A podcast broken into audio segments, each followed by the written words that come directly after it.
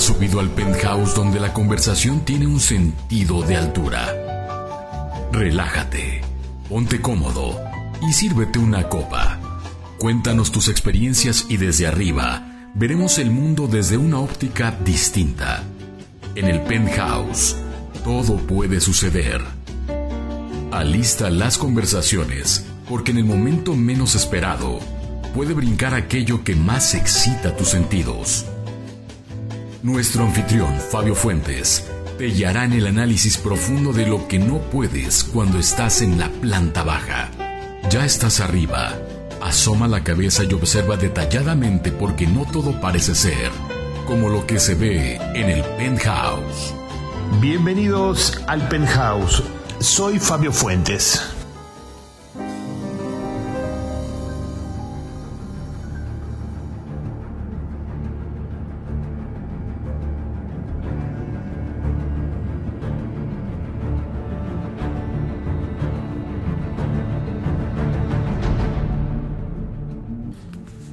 El coronavirus nos puso a prueba. El coronavirus nos hacía cómplices de nosotros mismos, de poder entrar a un tren donde cupiéramos todos y que fuéramos hacia un solo destino. El coronavirus era la prueba más importante como humanidad. Y en el caso de México, que es lo que nos importa, los mexicanos, era nuestra prueba fehaciente de demostrar que no somos un pueblo de solidaridad reactiva. Porque durante años nos hemos autoengañado que somos muy afines y que nos echamos la mano y que caminamos juntos y que somos capaces de ir adelante siempre ante las adversidades. Mentira. No es cierto. Los ejemplos de los sismos de 1985 y de 2017 son ejemplos extraordinarios, pero de solidaridad reaccionaria. Es decir, hasta que no lo vimos con nuestros propios ojos, no fuimos capaces de entrarle a la dinámica del apoyo y además de forma descoordinada porque ya sabemos que se da mucho el turismo de ayuda. ¿Cuántas personas no fueron a Morelos únicamente a pasearse y a tratar de tomarse selfies y utilizar sus celulares en la tragedia? El tema es que no somos un pueblo solidario en la planeación del futuro que queremos construirnos es mentira, no nos importa. No nos interesa como sociedad, como masa, como ente, en una conciencia colectiva de pensar qué es lo que debemos de hacer juntos, aunque mi beneficio no sea inmediato. ¿Por qué? Porque no nos ponemos a pensar, por ejemplo, que al tirar basura, que al contaminar, que al robarnos la luz, que al ocupar cajones de estacionamiento que no nos corresponden, que al ser corruptos, que al dar mordidas, automáticamente estamos abonando para que el país siga siendo el desastre social en el que vivimos. Porque a mí me van a disculpar, pero cuando vemos un linchamiento, ¿cuántas personas se meten realmente a impedirlo? Miedo a la turba me queda claro. Pero también tenemos otros ejemplos. Si vemos que en el periférico están asaltando a alguien, ¿cuántos realmente saltan a defenderlo? En la utopía entendiendo porque además los asaltantes para eso van armados. Pero ¿saben por qué los criminales son los que gobiernan y mueven este país? ¿Por qué el crimen organizado se ha apoderado de la vida social? De nuestras vidas. Siendo que son una cuarta, menos que una cuarta parte de la población total quienes se dedican a delinquir. Cuando somos más, muchos más los que no estamos con una pistola en la mano. Y sin embargo, ¿por qué unos cuantos nos ponen en jaque? Porque no somos solidarios. por eso mismo. La pandemia nos viene a demostrar que reprobamos el examen. Porque no tuvimos la conciencia de decir, si me guardo, no solamente me cuido a mí y a mi familia, estoy cuidando a los demás. No nos importó.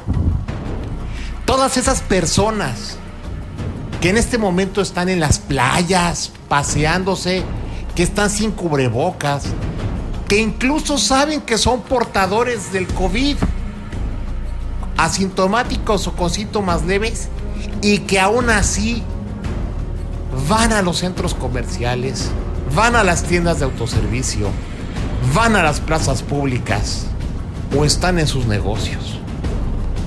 No, no somos solidarios. Somos un ente egoísta a más no poder. Esto lo aprovechó perfectamente bien Andrés Manuel López Obrador. Él es el hacha que está talando al bosque. Pero el bosque no es capaz de defenderse del hacha porque como tiene el mango de madera, les ha dicho que es uno de los árboles también. Entonces, si nos encontramos con un pueblo ignorante y un rey terco que además les hace creer que forma parte de su idiosincrasia y que los entiende y que los defiende, el resultado no podía ser otro llegamos a las cifras de ya 9 mil casos de contagios en 24 horas. Estamos entrando al mes de agosto. Se suponía que en julio tenía que estar descendiendo la mentada curva aplanada. Nunca se aplanó la curva. Nunca, de los nunca.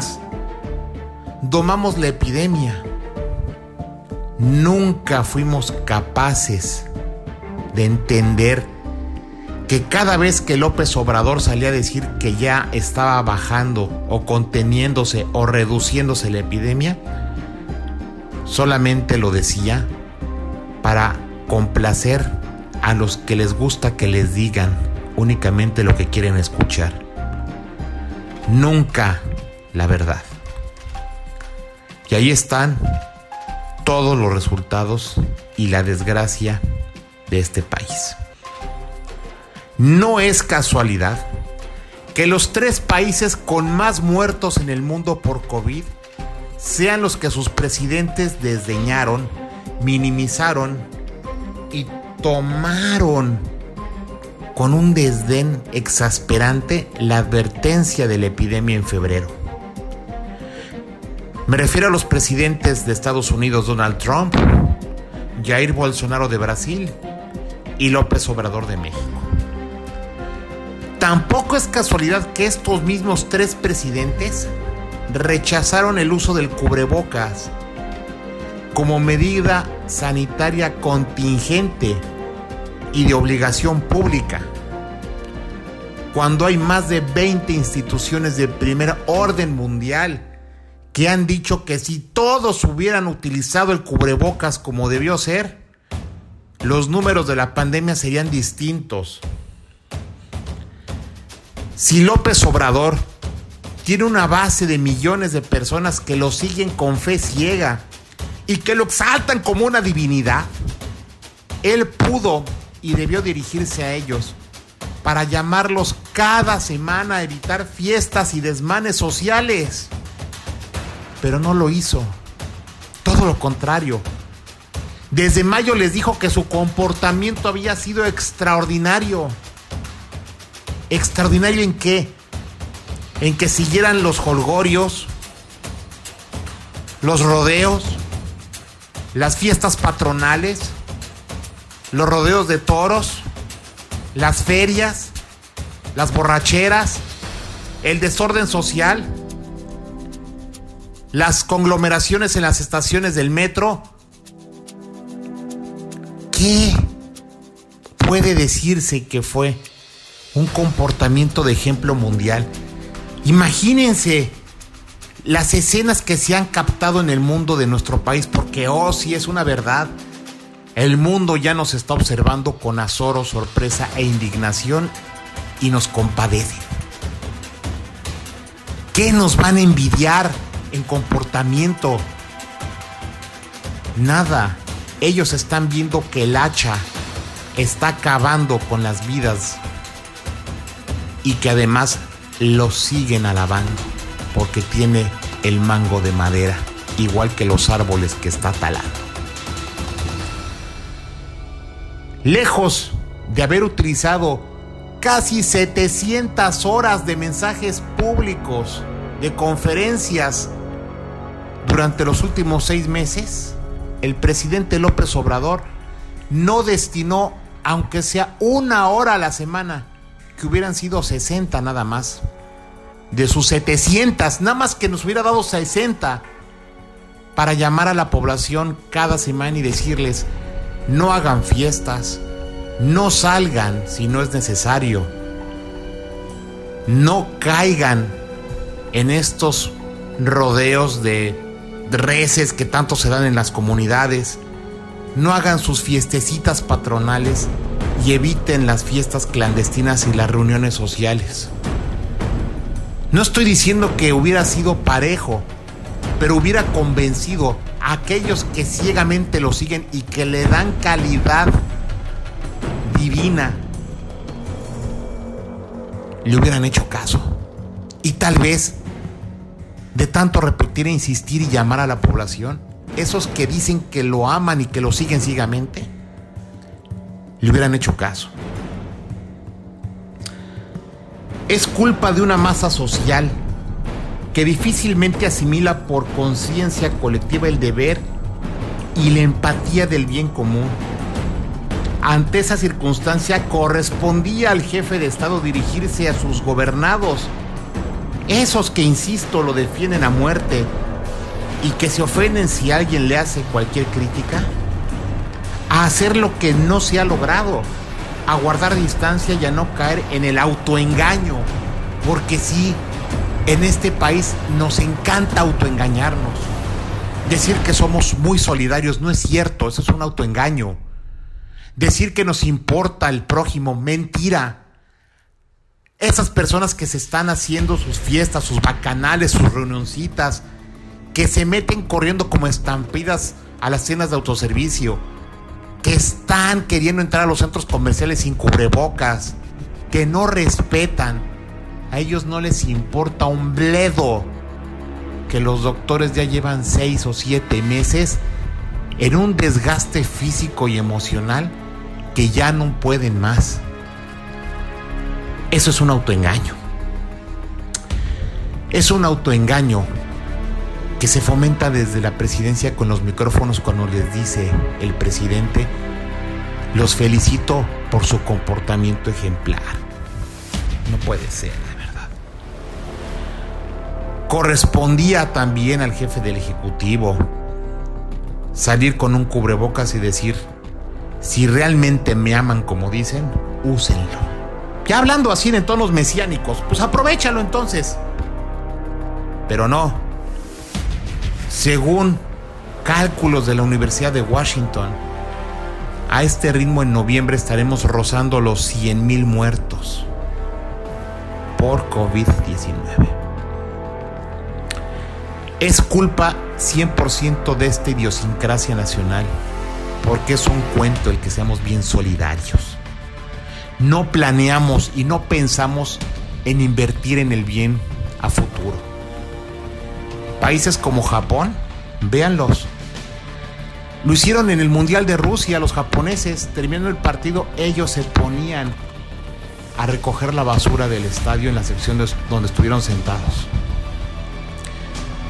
En países como Suecia no existen los torniquetes en el metro, porque sabe la persona que hay un ente, un músculo, un conjunto de sociedad que sabe que si no pagan con el sistema electrónico el acceso al metro, se deteriora el servicio para ellos. Aquí es todo lo contrario. Por ejemplo, recuerdo que hace unos años en Huaxtepec, Morelos, Rehabilitaron la unidad deportiva, le pusieron pasto nuevo, emparejaron la cancha, le pusieron un sistema de riego por aspersión, fotoceldas para iluminación y vestidores nuevos. A los dos meses, los malditos e infames ayudantes municipales de ese pueblo ya estaban organizando sus primeros rodeos con vacas y toros para destruir el sistema de aspersión. Y cuando le dices a la gente, oigan, ¿por qué permiten esto? Cuando es un espacio para los jóvenes, para los niños, para alejarlos de malos vicios y del crimen organizado. Me respondieron, pues así es como nos gusta vivir, si te pasa, si te parece, si no, lárgate. Ven como no hay la más mínima solidaridad. Solidaridad no es ir corriendo a tomarte un selfie, a entregar una despensa cuando venga un sismo. Solidaridad es decir, voy a tener una conducta que ayude y que abone a un gran engranaje para que la maquinaria pueda trabajar como se debe hacia una sola dirección, que es el bienestar de todos. Pero si soy el que me voy a empedar, el que hago reuniones en mi casa, ay, pero es que nada más vino mi familia y somos 18.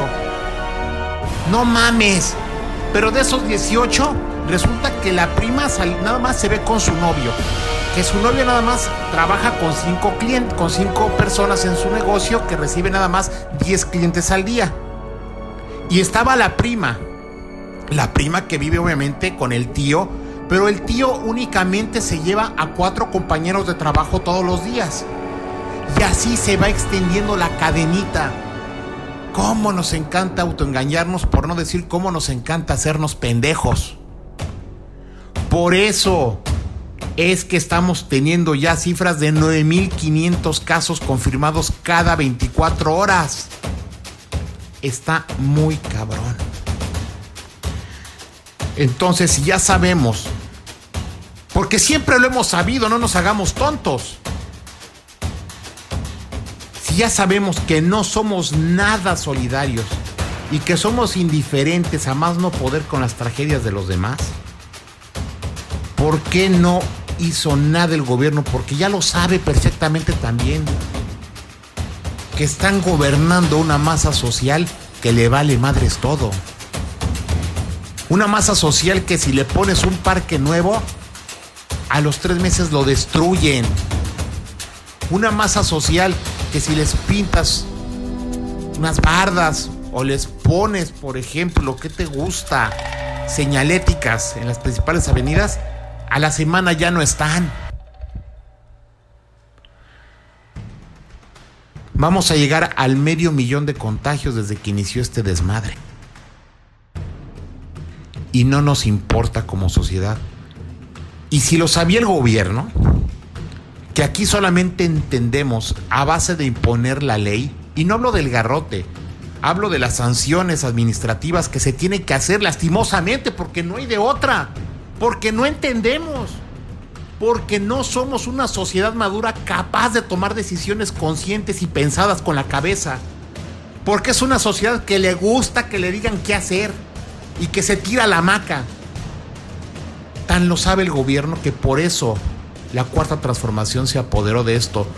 Y por eso también hubo otros regímenes que hicieron lo que quisieron sabiendo que esta masa es indiferente en realidad y que con muy poquito se conforma porque no es capaz de pensar por sí misma. Les faltó un poquito de sensibilidad humana, es decir, aunque sean unos borregos, hay que salvarlos. Pero claro que no. Hay una política de Estado orientada a decir que se mueran los que se tengan que morir. Eso les pasa por gordos, por diabéticos, por fumar, por chupar y por comer porquerías. Eso se llama selección natural, pero no correspondía al gobierno aplicarla. La selección natural, como bien lo dice, pertenece a la naturaleza, pero ningún gobierno tenía el derecho de utilizarla a manera de genocidio. Y es la desgracia que nos está pasando ahora. Sí, señores. Estamos en un escenario espantoso. tenemos casi 50 mil muertos. Para noviembre se van a duplicar. Y qué tristeza que nos lo digan de afuera, porque aquí la temática y la política es mentir por mentir y sobre mentir. No, dice López Obrador, yo no voy a usar el cubrebocas hasta que se acabe la corrupción. ¿Se referirá a la corrupción de Manuel Barlet Díaz? ¿O de su secretario de la Función Pública, Irmeréndira Sandoval, y su esposo, el gringo John Ackerman? Los tres grandes empresarios, grandes poseedores de una cantidad incuantificable de bienes raíces. ¿Se referirá a los cientos de contratos en licitación que se dan en su gobierno? ¿O se referirá a la corrupción de la refinería del terreno de Dos Bocas en Tabasco? ¿O de las marranadas que están haciendo en la península de Yucatán con el tren Maya? ¿De qué corrupción estará hablando el señor López Obrador? Soy Fabio Fuentes y te invito a seguirme aquí en el penthouse de la información. Desde arriba se ve más claro el panorama.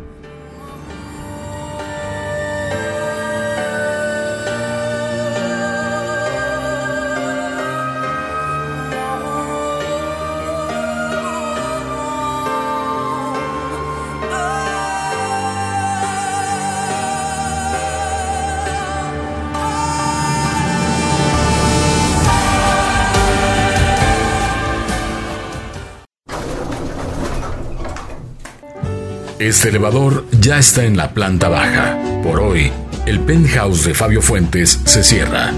Te esperamos en la próxima emisión, donde este penthouse tendrá toda la información y sobre todo los comentarios que Fabio Fuentes tendrá al respecto de todo lo que sucede en el orbe. El penthouse, el podcast de primera línea con Fabio Fuentes. Hasta la próxima.